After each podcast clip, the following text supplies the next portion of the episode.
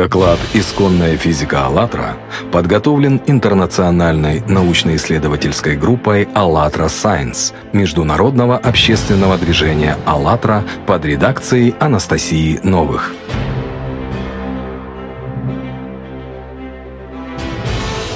Докладе содержится информация о происхождении и строении элементарных частиц, о первоосновах, из которых состоит материя, о взаимосвязи элементарных частиц и космологии в свете теории единого поля, об электромагнитных и гравитационных взаимодействиях, об альтернативных источниках энергии и так далее показана важность, масштабность и своевременность новейших знаний в области фундаментальной и прикладной физики.